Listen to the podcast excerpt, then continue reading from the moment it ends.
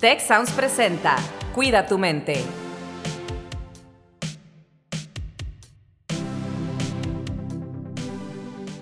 Hola, ¿qué tal? Les doy la más cordial bienvenida a un episodio más de su podcast Cuida tu mente. En esta ocasión estoy aquí con Rosalinda, como normalmente estamos. Rosalinda, ¿cómo te va? Buenas tardes. Hola, ¿qué tal, Carlos? Muy contenta de estar aquí contigo y con María Fernanda Galvez, que nos acompaña hoy, que estudia creación y desarrollo de empresas, está a punto de graduarse y además es emprendedora. Bienvenida, María Fernanda. Hola, muchas gracias por invitarme. Estoy muy contenta y agradecida por, por estar aquí y súper lista para el tema de hoy. Oye, pues súper bien, María Fernanda, gracias por acompañarnos. Y la verdad es que el tema de hoy también es uno de esos temas que en lo personal, me siento muy identificado con esto. Eh, y el tema de hoy es cómo sé si elegí la carrera o trabajo correcto. Entonces, con este background que tienes, que ahorita tú estás como estudiante, pero a la vez tienes varios emprendimientos ya que, que estás realizando o que has realizado y que has aprendido mucho de eso también, pues queremos platicar contigo, platicar contigo de este tema, de, pues, de lo que se trata el episodio, ¿no? ¿Nos puedes comentar un poco cuál ha sido tu experiencia con estas cuestiones de, cambios, ya sea de carrera o cambios de proyectos o cambios tal vez de objetivos o en los emprendimientos que has hecho. ¿Cómo lo has vivido personalmente, María Fernanda? Ok, pues aquí yo iría por dónde empezar. Este, la verdad ha sido eh, probablemente los últimos años en donde he tenido como estas experiencias muchísimo más presente, tanto en el trabajo como en la escuela. Este, desde que yo entré a, la universidad, pues en todo este proceso de admisión y demás que dices, ay, pues que voy a estudiar, ¿no? La pregunta este, que todos nos llegamos a preguntar en algún momento y que estábamos como en una intriga muy grande. Bueno, yo estaba decidida y segura y yo ya me veía en el futuro siendo ingeniera en desarrollo sustentable. Entonces yo entré y yo dije, yo voy a estudiar en el TEC y voy a estudiar esta carrera y nadie me cambia de mi decisión. Entonces todo el proceso, la verdad, yo era visualizándome que ingeniera en desarrollo sustentable. Y, total, entré al TEC, gracias a Dios, este, y comencé mi primer semestre este, como ingeniera en desarrollo sustentable. Pues fue el semestre más difícil que he tenido en toda mi carrera este, fue demasiado momento, o sea, demasiados momentos de incertidumbre, de dudas, este, no sabía bien por dónde irme y fue hasta una semana antes este, que se acabara el tiempo para cambios de carrera, en donde dije, es que aquí de plano no es, tengo que ver qué es lo que quiero, qué es lo que quiero realizar y a qué quiero dedicar mis estudios profesionales. Entonces, más allá de qué carrera me voy a cambiar, lo que más me costó, o sea, la decisión que más me costó tomar fue el hecho de cambiar lo que yo había visto de mi desarrollo profesional, de cómo yo voy a cambiar algo que ya le dije a medio mundo que iba a hacer. Es más como la perspectiva que los demás iban a tener de mí, ¿no? Entonces, este, así fue, me costó mucho y una semana antes, a última hora, me cambio a creación licenciado en creación y desarrollo de empresas. Este, y, y, pues estaba muy nerviosa porque fue un cambio muy radical, este, sobre todo de mis proyectos, iban a cambiar 180 grados. Comencé mi semestre como en creación y desarrollo de empresas y creo que desde el día uno supe que era la decisión tal vez no correcta, pero que iba en el camino correcto. En esto me ayudó mucho el apoyo de la gente que, que me rodeaba y de cómo yo me acepté el hecho de cambiar de decisión. Entonces eso fue también un, progreso como emocional, ¿no? Este, hoy más que nunca agradezco haber tomado esa decisión. Este, y pues en, la parte laboral también ha llegado a suceder eso, eh, que es como es que cómo voy a cambiar de trabajo y cómo voy a saber si es el trabajo correcto. Y pues creo que no, no puedes saber una respuesta hasta que lo intentas. Entonces, prácticamente ha sido eso, este, como el hecho de tanto personal como yo tener la certeza que si siento que debo de tomar esa decisión es porque así debería de ser. Fíjate que dices algo muy interesante porque finalmente, y aquí estamos un poco intercambiando mensajes en el chat, eh, Carlos y yo de la plataforma, precisamente porque la mayoría de las personas en el tiempo no trabajan en algo relacionado con lo que estudiaron en la universidad, si es que fueron a la universidad. Y estos procesos de cambio se dan a lo largo de la vida finalmente, como bien dices, o sea, es como entender la dirección que le va dando sentido a tu vida pero no necesariamente lo que te imaginas va a suceder en la forma que te lo imaginas, ¿no? Y esa apertura creo que también es importante. Ahora cuéntanos cómo decías tú, hice este cambio, me atreví, tomé el riesgo, iba en la dirección correcta. ¿Y cómo sabes que sigues en la dirección correcta? Pues más que nada es que además de, de intentarlo, ha sido un proceso que yo he trabajado mucho en la parte de terapia. Eh, para mí la toma de decisiones es algo que también debes de ir trabajando porque ¿qué pasa si tú no aprendes también a tomar decisiones? Pues los demás lo van a hacer por ti los demás van a decirte, es que debes de irte por acá porque tu persona es así, así, así, entonces lo mejor o el trabajo ideal para ti es hacer esto. Y tienes que estudiar esto para que te puedas desarrollar en esto o porque este trabajo te deja más dinero, entonces tienes que tomar el trabajo que te deje más dinero porque al final ya de cuenta que te empiezan a hacer como tu vida. Pero cuando tú ya aprendes a tomar decisiones, dices, a ver, me voy a tomar el tiempo que sea necesario y voy a recibir como ayuda externa profesionalmente para yo conocer las respuestas que están dentro de mí. Entonces, la mejor forma de entender qué quieres es entendiéndote a ti primero, pero la forma en la que te puedes entender a ti primero es con alguien que ya sabe cómo trabajar ese proceso de forma profesional que al final son los psicólogos. Entonces la gente puede decir, ¿cómo, o sea, para qué voy a ir con un psicólogo que me ayude a tomar mis propias decisiones? Mejor le pido em, el consejo a mis papás que me conocen de toda la vida y a mis amigos que me conocen la vida. Pero ellos ya tienen una perspectiva de ti, ya tienen un, ya tienen tu avatar, haz de cuenta, y tú tienes esto, esto, esto, esto, esto, y imagínate tener las perspectivas de muchas personas diferentes. ¿Qué pasa? Te abrumas y más te pierdes. Porque vas a estar con demasiada duda después de que tomas una decisión. En cambio, cuando tú reconoces la responsabilidad que tú tienes en tu toma de decisiones, sabes que la decisión que tomaste en ese momento, en esa situación y con lo que conocías, es la mejor decisión que pudiste tomar en ese momento. Que si no era la correcta, que si tal vez sí fue la correcta, ambas responsabilidades van a recaer en ti y eso va a ayudar a que tú puedas desarrollar un aprendizaje de esa situación. A diferencia que si alguien más lo hubiera hecho, yo creo que entraría más el tema de la culpa y de la incertidumbre y de la pérdida del camino. María Fernanda, híjole, qué padre, qué chévere, como dicen en otros países. Me encanta esto que compartes, qué inteligente. Ojalá yo hubiera sido tan inteligente cuando tenía 18, 19 años. Este, y haber ido a través de este proceso que lo escucho hoy en día, te lo escucho que, que lo mencionas, que lo compartes, y digo, pues sí, claro, súper lógico, ¿verdad? Pero son estas diferencias generacionales, yo creo, que hoy en día en tu generación y tal vez, pues, no sé, alguna guía, algún mentor, alguien que tuviste tal vez pero que te motivó a esto, tal vez por decisión propia, ¿no? Que sería padrísimo también, pues se te hace muy normal acercarte con alguien, ¿no? En otras generaciones, lo hemos discutido mucho en diferentes episodios, pues no, no hablábamos con nadie, ¿no? Y, como hombre menos, ¿verdad? No voy a expresar mis emociones, mis dudas, mis sentimientos, ¿cómo, no?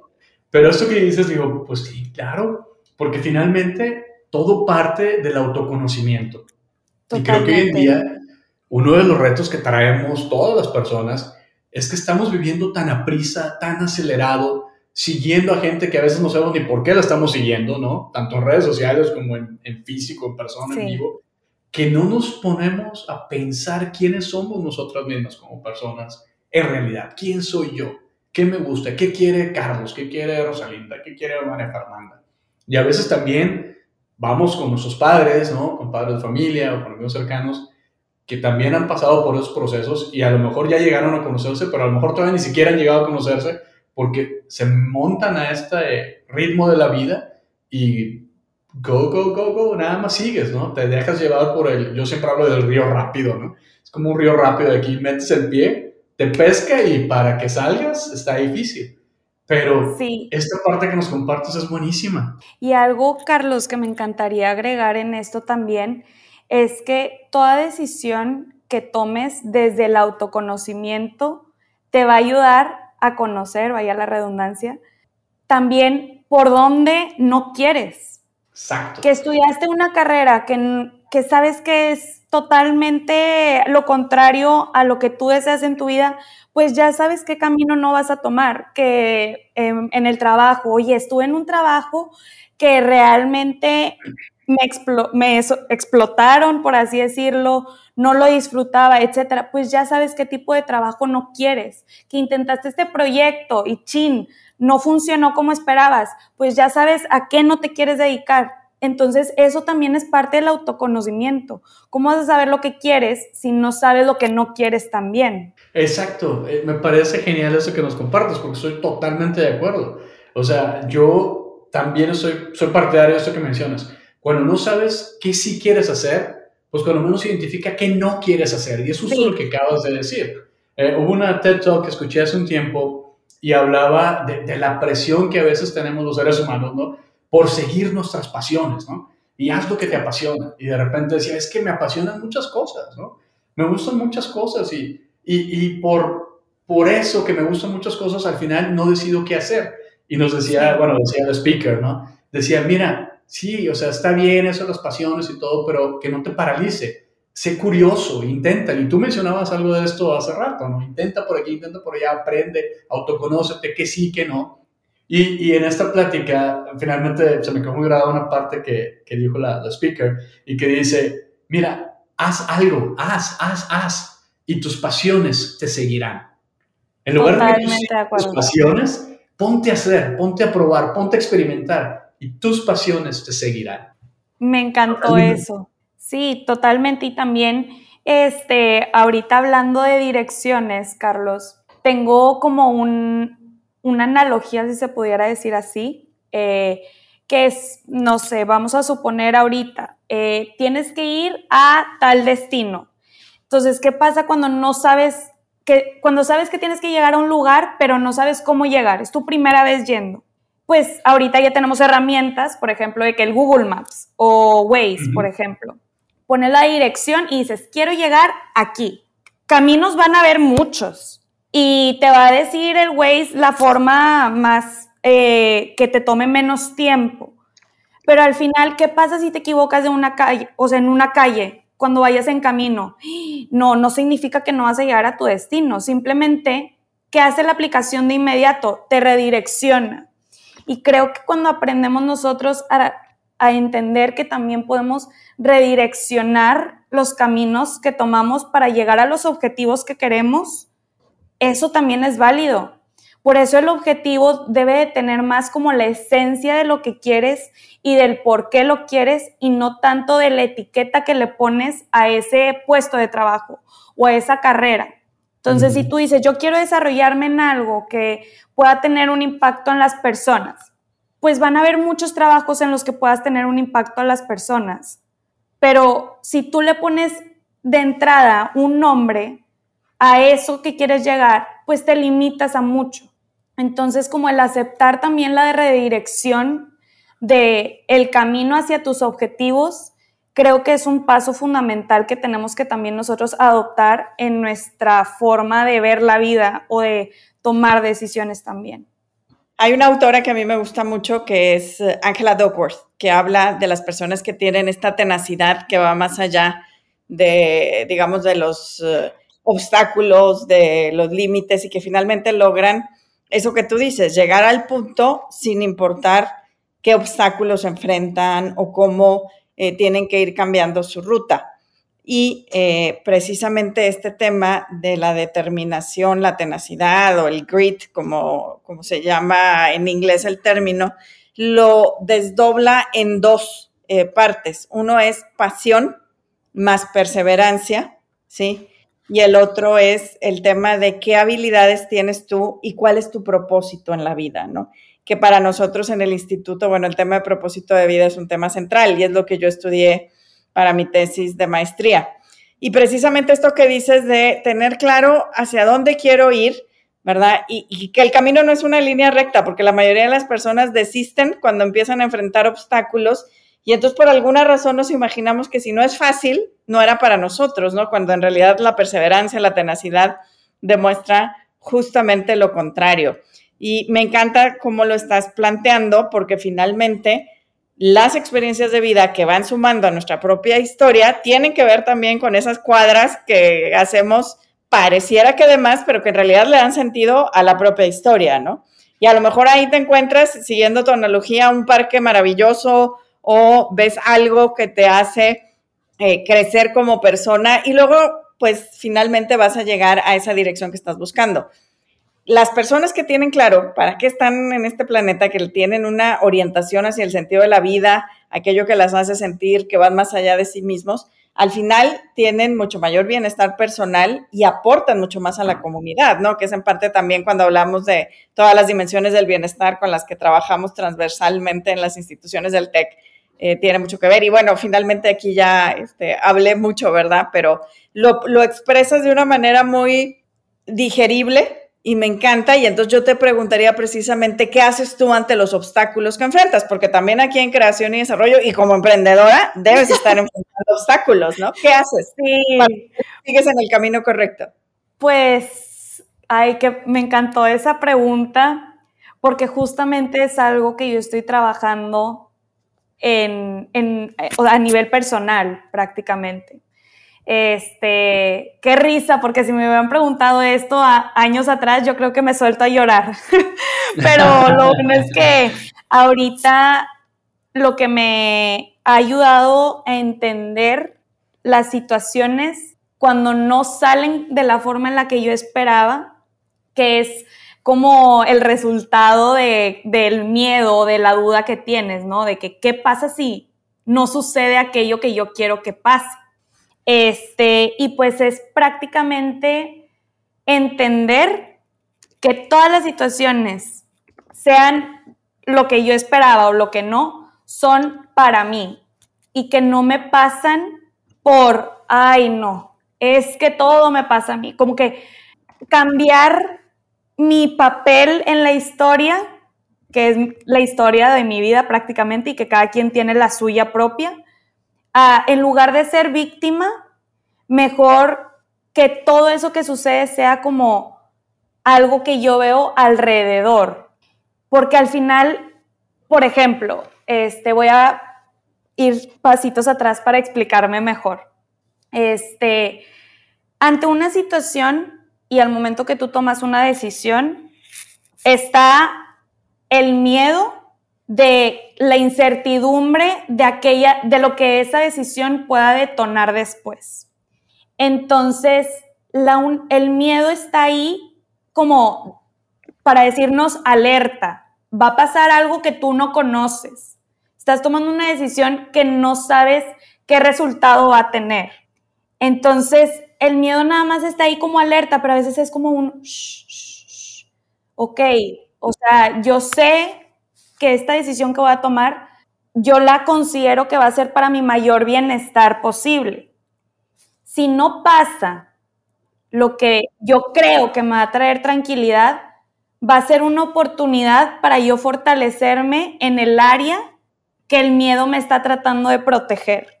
Entonces, es como una práctica, es como si te vayan, como si te vas a intentar algo nuevo y te inyectan una, como una medicina que te va a preparar para que seas más fuerte en esa parte de tu vida. Entonces, para mí es como, oye, pues no sé, este, este proyecto que puede que fracase, pues en realidad fracasar para mí es no intentarlo. Entonces, ok, pues le voy a dar, oye, que el proyecto, no sé, en cuestión de económica, pues chin, no te dio las ganancias que tú esperabas o pues en realidad no es rentable. pues, ok, aprendiste, algo te tuvo que haber enseñado ese proyecto. Entonces, malo sería que, que pasaras de esa situación sin llevarte un aprendizaje, porque ahí sí hay un problema o una pérdida de tiempo tal vez. Entonces, todo en la vida son maestros, toda situación son maestros que vienen a prepararte y hay veces que al miedo hay que decirle, sé que voy por el camino correcto y que esto, todo lo que pase va a ser para mí. Fíjate que me encanta esto porque me acuerdas mucho a, a una frase que leí hace mucho tiempo que dice, el fracaso es una forma de acercarse más al éxito. Totalmente. Si lo ves de una forma positiva, el fracaso, entre comillas, ¿no? Si lo ves de una forma positiva y como aprendizaje, lo que hace es acercarte más al éxito. Ahora aprendiste una forma de cómo no llegar o cómo no hacer eso que querías. Entonces es una cuestión de perspectiva, ¿no? Y, decir, a la próxima ya sé que por aquí no va. No, no usemos el hubiera, ¿no? Porque eso no lo puedo cambiar. Pero a la próxima me da esperanza, me da empoderamiento, me da aprendizaje. Entonces digo, a la próxima voy a hacer esto con el aprendizaje que adquirí, pues esto me puede servir mucho, ¿no? Y yo también, pues en, mi vida, te digo, yo también me cambié de carrera. También fue un proceso así que la sufrí. Este, y, y finalmente, no sé si ya lo compartí en algún episodio esto, pero eh, algo que, que, me llamó mucho la atención y que me, me, me, ayudó mucho a mí, en serio parecerá mentira, pero me, me hizo mucho eco, fue una canción, la canción de Ricardo Arjona de su primer disco, Animal Nocturno, que se llama Libre. Y dice esa canción, pude haber sido ingeniero, filósofo o químico pero hubiera incidido en mi estado anímico. O sea, puede haber sido lo que yo quisiera, ¿no? Y de acuerdo a mi clase de orientación vocacional de prepa, pues puede haber sido lo que yo quisiera, porque me con la orientadora. Sí. Y pues estudia lo que quieras, porque todo está entre 88 y 92, así que dale. Entonces, esa canción, esa primera parte, me resonaba mucho. Y luego la canción sigue y dice, solo haciendo lo que amas pasarás por el mundo, provocando que el mundo siga tu mismo rumbo. Pero si no amo lo que hago, no veo por qué hacerlo. Y ahí fue donde yo me di cuenta de que yo no amaba lo que estaba haciendo, lo que estaba estudiando en ese momento. Y dije, no, me sentía mediocre. Y dije, no, mediocres hay muchos en este mundo, yo no quiero ser uno más. Y en ese momento tomé la decisión en quinto semestre. Yo había tomado la decisión en segundo semestre. Y fui, metí mi cambio de carrera, o pedí que me lo dieran al día siguiente porque ahí, este, como que mi familia, mi papá en ese momento era ingeniero también, yo estaba en ingeniería, y como que no, como que le fue un shock, ¿no? Y me aguanté. Fui, pedí mi cambio de carrera así, de que dámelo, sé que te di, dámelo, y me aguanté otro tiempo. En quinto semestre dije, no más. Es tu dinero, pero es mi tiempo. Algún día te podría regresar tu dinero, pero nunca me podrás regresar mi tiempo. Y ya cuando leí eso y vi cómo me sentía, yo dije, no, esto, esto no, no es para mí. Y me cambié y wow, la verdad es que sí, sí fue un parteaguas muy importante para mí el atreverme a hacer esto y prácticamente empezar de nuevo y recuperé un semestre de lo que he estudiado, pero recuperé mucho más que eso a la larga. Me encantó. Terminando este episodio, voy a irme directo a Spotify y escuchar la canción. ya haciendo publicidad acá, Ricardo. Así que bueno, a ver si, si nos pasa un patrocinio, ¿verdad, Rose? También. sí. Fíjate que creo que mencionas algo muy importante, Carlos, porque finalmente en la medida en la que reconocemos aquello que nos apasiona, es como sabemos qué es eso que nos va a permitir seguir a pesar de las dificultades y que eh, lo ponemos así, ¿no? Cuando tú aprendes una habilidad nueva, vamos a suponer que eh, aprendes a jugar fútbol, la curva de aprendizaje de los primeros pasos es muy sencilla, pero cuando te empiezas a enfrentar a cosas más avanzadas es más difícil. Entonces nos pasa lo mismo en la elección que hacemos de eh, qué es lo que vamos a estudiar en la universidad, ¿no? O sea, yo pienso que va por aquí, pero a la hora que lo empiezo a enfrentar de verdad, digo, esto sí es o no es. Eh, y tiene mucho que ver con poder reconocer eso que nos apasiona, eso que hace que sintamos que, que vibra, ¿verdad? Lo que, lo que estamos haciendo y a lo mejor no es una profesión como tal, sino dónde quiero yo impactar al mundo, ¿no? Y con esa idea yo eh, me iría, nosotros trabajamos mucho con el tema de entender cómo tus fortalezas, tus habilidades van a impactar al mundo y de ahí las rutas que tú plantees pues pueden ser distintas, ¿no? Y bueno, creo que estamos ya en tiempo de cerrar.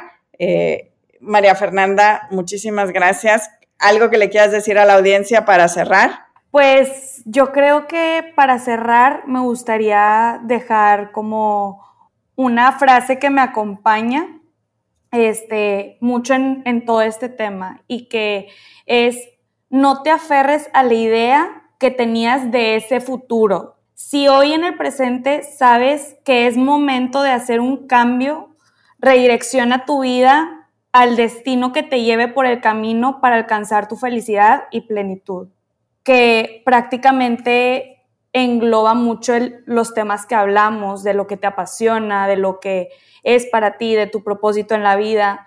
Y, y de eso se trata la vida, de descubrir quién eres y para qué vienes a este, a este mundo. Todos tenemos un propósito y el propósito que cada uno tiene es lo que nos permite a toda la humanidad gozar como nuestra estancia en esta vida prácticamente. Pues con eso nos vamos, doña Fernanda. Muchísimas gracias por lo que nos compartiste y pues les invitamos a seguir escuchando los siguientes episodios de Cuida tu mente. Hasta la próxima. Gracias.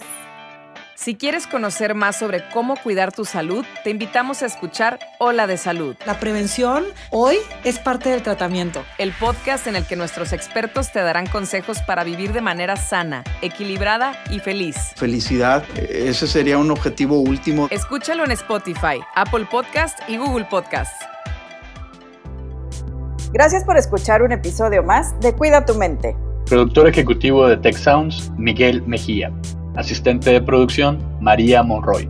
Productor de Cuida tu Mente, Carolina Montes. Diseño, Daniela Solís, Lizeth Rodarte y Pilar Ortega. Postproducción, Max Pérez, Marcelo Segura y Sergio Chávez.